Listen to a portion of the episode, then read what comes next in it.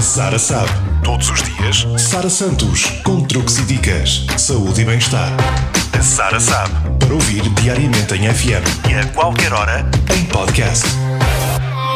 A dica de hoje é para quem quer reduzir a sensação de estômago cheio. Em determinadas épocas do ano, os excessos alimentares estão inevitavelmente presentes na mesa de todos os portugueses. Quais as melhores estratégias para aliviar a sensação de enfartamento, azia e desconforto intestinal? É só seguir as sugestões do médico Pedro Val, especialista em medicina geral e familiar.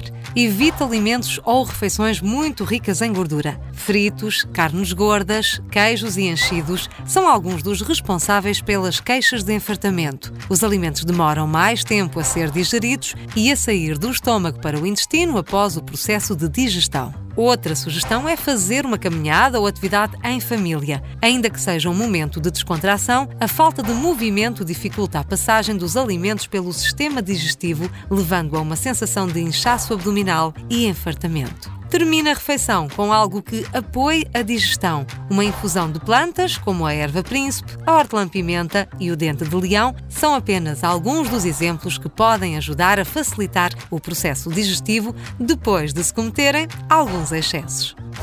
Sara sabe. Todos os dias, Sara Santos, com truques e dicas, saúde e bem-estar. A Sara sabe. Para ouvir diariamente em FM e a qualquer hora em podcast.